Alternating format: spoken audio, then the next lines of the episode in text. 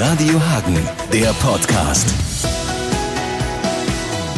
Tim Neuhaus in Hagen aufgewachsen, hier auch so das Musikvirus eingefangen, später dann zum Schlagzeugstudium nach Weimar, dann unter anderem Blue Man Group und irgendwann mit einer Unterbrechung mittendrin in der Band von Clouseau gelandet und mit Clouseau letzte Woche auch zwei Konzerte gespielt, vorher geprobt. Ja, Tim, sag mal, also wie viel Spaß hat das gemacht?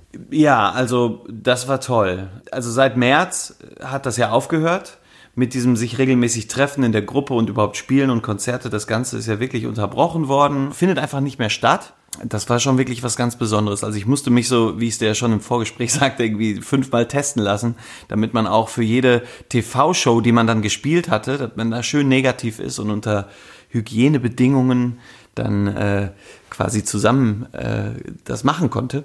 Und ähm, aber dann abends am Esstisch sitzen in der großen Gruppe, wo man weiß, jeder ist negativ getestet, jetzt kann man ein bisschen lockerer lassen und so. Das war jetzt so nach einem halben Jahr Stillstand wirklich was ganz Besonderes, auch wieder im Proberaum sein, dahingehend etwas angstfreier zu sein und dann so die alten Strömungen zu spüren und so. Das ist schon irgendwie das, was was ich auch wirklich an diesem Beruf einfach so liebe. Ne, das wird einem wieder so bewusst. Ich kann mir gut vorstellen, wie sich das angefühlt hat. Ich habe mit meiner Band auch genau ein Konzert in diesem Jahr spielen können. Vielleicht kann es aber ein Nichtmusiker nicht so nachvollziehen. Kannst du es irgendwie erklären? Was fehlt einem da? Ich glaube, das ist ja nicht, dass man jetzt die Rampensau ist und äh, man nicht bewundert wird und beklatscht wird.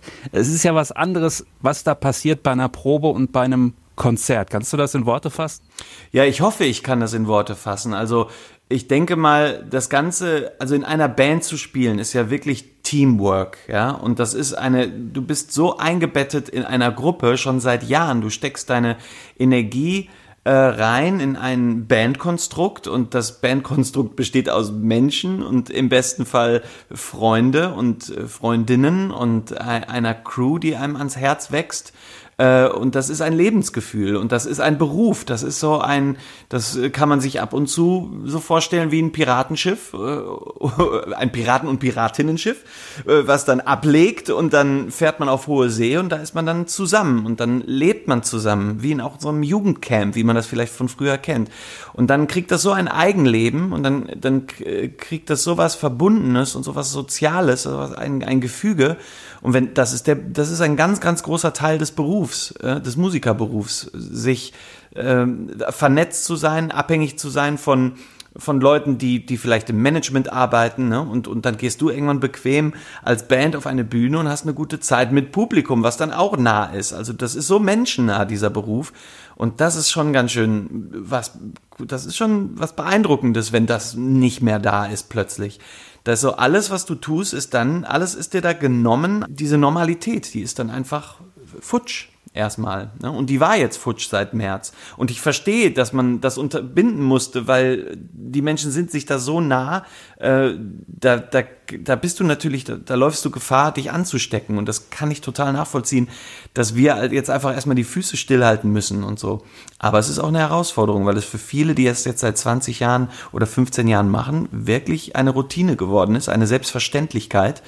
Und damit muss man dann erstmal so ein bisschen umgehen lernen es ist ja auch so weit, ich weiß nicht, wie dir das geht, wenn man so alte Konzertausschnitte irgendwo sieht, keine Ahnung, und man sieht da, wie viele Leute vor so einer Bühne stehen, egal jetzt ob Festival oder im kleinen Club. Äh, man kann sich aktuell überhaupt nicht vorstellen. Man möchte immer da ins Bild rufen, so ihr steckt euch doch an, so nach dem Motto, ne? Ja. Und es ist ja nicht nur dieser ja, freudige Aspekt und dieses, was man äh, wiederkriegt, auch wenn man ähm, künstlerisch, musikalisch tätig ist. Es ist natürlich auch das Wirtschaftliche. Ähm, wie ist das jetzt aus deiner Sicht? Ich weiß ja, dass du nicht nur bei Clouseau bist, du bist auch solo unterwegs, mach, machst auch andere Sachen, sprechen wir auch noch drüber. Ähm, war es für dich so, dass du gesagt hast, oh meine Güte, jetzt wird's aber wirklich äh, hart? Oder konntest du sagen, na ja, es ist natürlich äh, nicht schön, aber es geht so einigermaßen?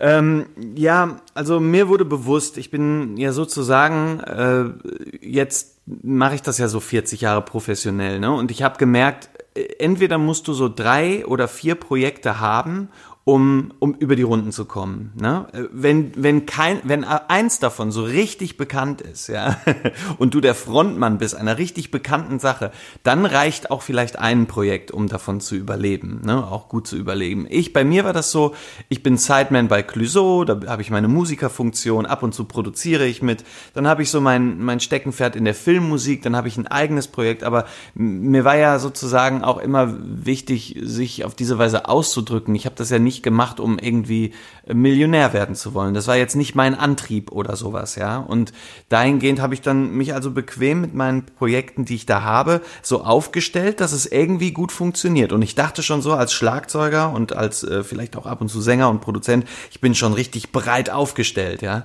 Aber ich habe gemerkt, dass mir diese komplette, dieses komplette Spektrum, was ich mir da aufgebaut habe, wurde mir genommen. Und ähm, äh, ich kann in keinem richtig agieren. Klar, in der Filmmusik kann ich ein bisschen machen, aber es werden ja im Moment auch gar keine Filme gedreht, weil die, weil das fällt ja alles aus. Oder es gab jetzt eine Zeit, wo keine Serien oder so gemacht wurden. Ne? Also da kam nichts nach.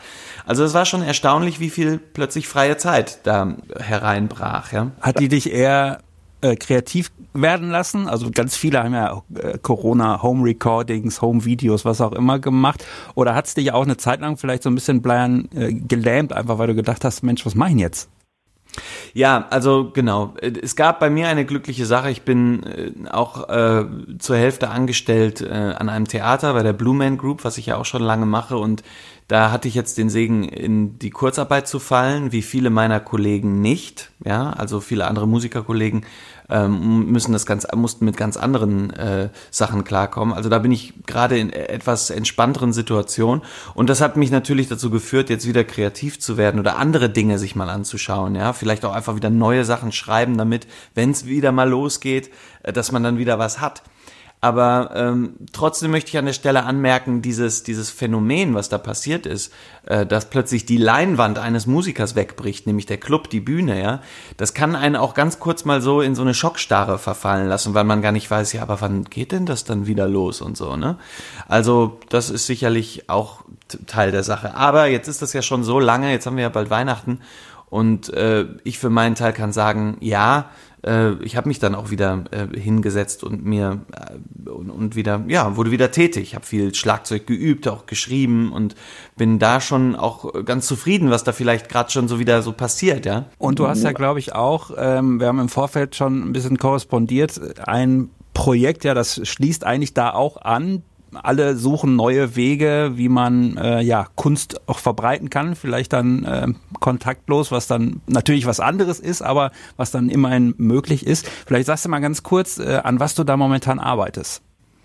Ja, so ausgelöst von dem Gedanken, dass ja jetzt sozusagen das äh, Zuhause arbeiten, ne? also in vielen Berufsbranchen ist es ja so, dass es dich nach Hause verfrachtet und äh, die Digitalisierung plötzlich total schnell voranschreitet und auch du, dass man sich als Musiker auch damit auseinandersetzen muss, muss ich an der Stelle sagen, sich vielleicht dem Streaming auch ein wenig zuzuwenden, ja, dass man sich überlegt, wie man mit den Leuten weiterhin korrespondiert, äh, mit den mit den Fans oder mit den Leuten, die zu den Konzerten kommen. Ja, ich muss schon sagen, ich bin ja jetzt äh, Anfang 40 und ähm, ich ich habe Musik gewählt, weil ich die Bühne so mag und die Nähe zum Publikum. Und das ist schon eine kleine Herausforderung, sich dahin zu denken, jetzt vor sich vor eine Kamera zu stellen und da was den Leuten zu präsentieren.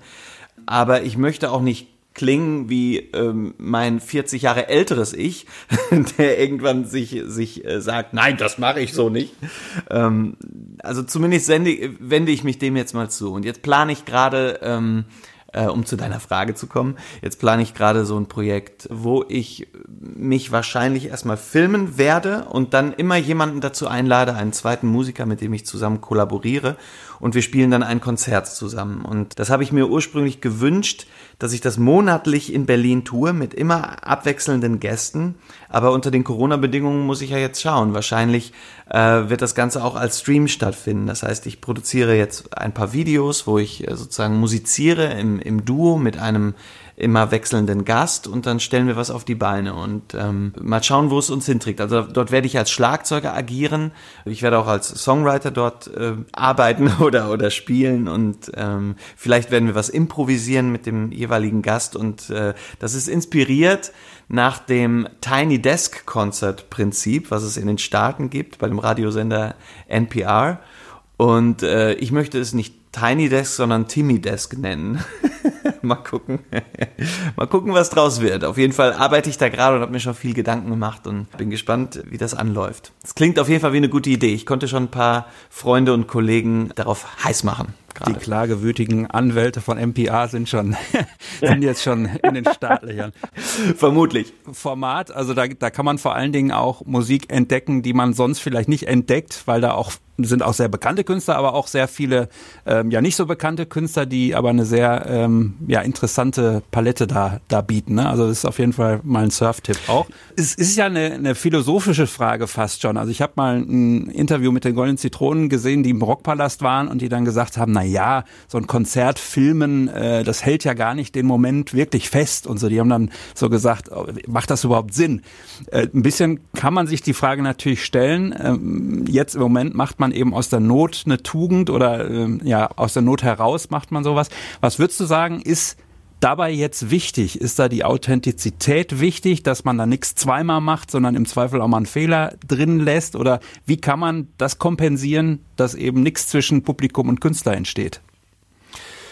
Ja, das äh, ist ein guter Punkt. Das ist auch etwas, woran ich gerade noch äh, arbeite. Ne? Wie kann man das schaffen, dass es wirklich so einen, ähm, so einen sehr unterhaltenden Aspekt hat? In, inwieweit ist es mehr als nur eine Kamera draufhalten ne? oder das, was man ja in letzter Zeit so häufig sieht? Sprechende Menschen vor einer Kamera, die den, den Weg suchen zu ihrem Publikum. Also da möchte ich ähm, noch nicht zu viel erzählen. Da habe ich ein paar Ideen, ob man das mit schönen Interviews bestimmt abstückt, ja, oder ob man vielleicht zusammen äh, einfach witzig miteinander ist, also mit den jeweiligen Gästen. Also ich glaube, das ist sehr gästeabhängig, was da passiert, ja. Aber auf jeden Fall muss man sich da so was ganz, ganz Besonderes äh, ausdenken, was neben der Musik noch stattfindet. Klar, also man, man muss irgendwie halt ähm, ja das Entertainment anders erzeugen dann, ne? Ja, genau. Also es ist natürlich total spannend. Der Live-Moment in einem Club, das lebt noch so von vielen anderen Sachen, ne? von der Energie des Kollektivs. Ne? Aber wenn man so spricht aus dem Stream heraus, dann, sprich, dann sprichst du ja in das Wohnzimmer einer einzelnen Person. Also irgendwie ist es ähm, äh, eine andere Form des des sich, sich Zeigens. Ähm, jedenfalls bilde ich mir das ein, ja, und das muss ich noch ein bisschen für mich untersuchen. Ich denke, das wird was an, ist ein bisschen was anderes, aber ich bin ja auch ein Mensch, der sehr nah an der Musik bleibt und ich glaube, wenn man das, wenn man sehr nah bei sich und auch sehr nah bei der Musik bleibt und bei dem Wahren und Echten, was einen verbindet, ich glaube, dann spricht es eh am meisten äh, zu dem Zuschauer. Also man muss bei sich bleiben, aber es gibt natürlich schon so, wie macht man es jetzt am schönsten? Ne? Hat man ein Kamerateam, wo sich die Kamera bewegt, wo es ein bisschen moderner aussieht, oder ist das eine stille Kamera auf einen Zustand? Ich glaube, das könnte ein bisschen langweilig sein. Also das sind so Sachen, da muss man sich jetzt vielleicht ein bisschen hindenken. Da sind wir sehr gespannt. Eine Sache, ähm, die uns verbindet, ist, dass wir mal denselben Schlagzeuglehrer hatten. Bei mir war es oh. der letzte, bei dir der erste. Wir haben uns, glaube ich, ganz kurz auch sogar mal einen Proberaum geteilt in Haspe. Worauf ich aber hinaus will, ist, würdest du sagen, also der, der Heiko Strom, der äh, ja bei den Addicts mittlerweile Gitarrist ist, der hat mal gesagt, es gibt so eine Hagener Gitarristenschule, das hört man.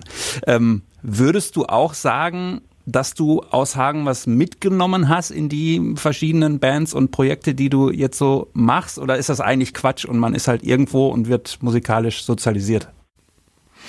Ja, ich glaube, ich bin zu früh aus Hagen äh, dann weggegangen. Ja, also natürlich äh, ist Hagen. Damit verbinde ich so meine ersten Bands und meine ersten dicken Freundschaften und Musikfreundschaften.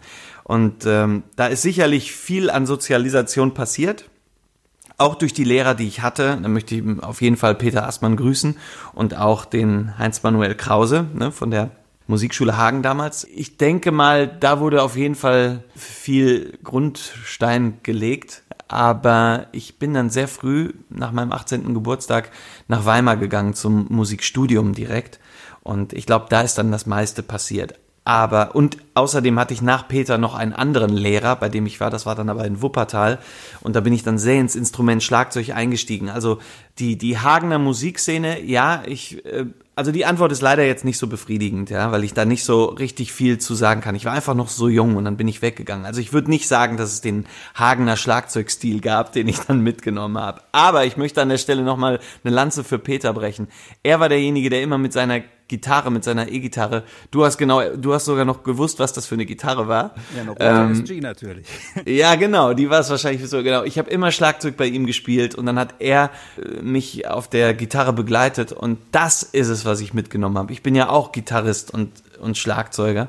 Also das war wahrscheinlich wirklich einer der Gründe, warum ich mich so verliebt habe in in diese Welt. Ja, da ist Peter auf jeden Fall auch wenn es vielleicht in der Form gar nicht beabsichtigt hat, aber da ist er schuld dran. Der hat das genauso verkörpert, diese Freude am Musizieren, Gitarre und Schlagzeug und direkt sich wie eine Band zu fühlen, wenn es allein schon die beiden Instrumente sind.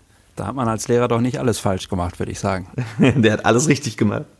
Du arbeitest an neuen Projekten. Ähm, vielleicht sagen wir jetzt ganz kurz auch nochmal, wir haben am Anfang ja schon über die Clouseau-Konzerte gesprochen. Kannst du da ein bisschen was sagen, was da so auf der Pipeline ist? Das wird sicherlich den einen oder anderen der Radio Hagen-Hörer auch interessieren. Ja, ähm, also mit Clouseau äh, mussten wir jetzt auch ein, ein stilles Jahr einlegen. Er war total fleißig und ist im Studio und schreibt gerade seine seine äh, tausend neue Songs zu Ende. Er äh, arbeitet mit verschiedenen Produzenten äh, und bringt immer Single für Single raus.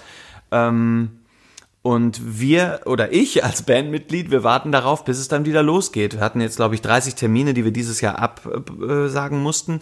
Aber nächstes Jahr soll es eigentlich wieder losgehen im Sommer. Hoffen wir mal, dass das der Fall ist. Spätestens im Herbst, äh, dann wird auch ein neues Album da sein, da bin ich ziemlich sicher. Und ähm, ja, dann wird es wahrscheinlich da viel hm, viele Termine geben und ähm, ehrlich gesagt, ich freue mich wahnsinnig drauf. Also jetzt mal vor kurzem bei der 1 Live Krone wieder Schlagzeug gespielt zu haben und äh, unterwegs zu sein, das war das war einfach ja, das ist das ist einfach ein Wahnsinn. Ist wie nach Hause kommen, so so dieses Leben dann so führen können. Also auf Tour sein und ab und zu Konzerte spielen, das ist einfach etwas, was ich sehr genieße und auch noch sehr lange tun möchte. Vielleicht mal da, also äh, diesen Sender kenne ich gar nicht, aber ist egal. Äh, ah, entschuldige bitte, entschuldige bitte. Alles gut. Nein, liebe Grüße an die Kollegen. ähm, ähm, vielleicht mal so als, als Perspektive, hast du so einen, ähm, naja, äh, optimistischen, äh, eine optimistische Erwartung und vielleicht eine, eine pessimistische, glaubst du denn, Sommer, Herbst ist realistisch. Ähm, du als Testexperte wirst dann die ganze Band immer testen oder wie stellst du es dir vor? Wie kann es laufen? Ja, ich glaube, als Musiker wäre es, ähm, äh, wäre es, glaube ich, fatal gegen Impfen zu sein.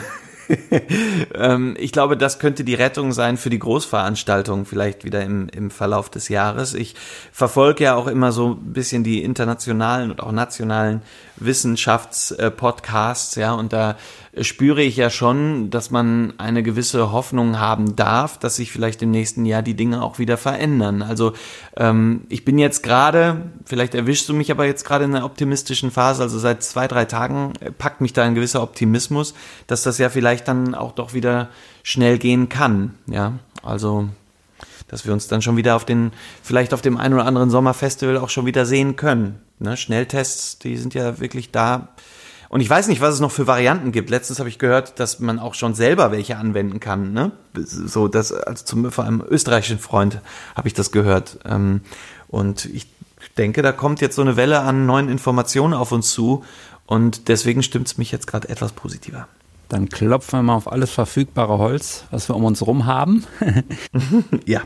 Dann wünsche ich dir, dass das bald wieder losgeht, dass äh, deine verschiedenen Projekte auch äh, vielleicht, wenn es noch nicht losgeht, weiter gut gedeihen und du gute Ideen hast. Wir sind gespannt, Dankeschön. was dann dabei rauskommt.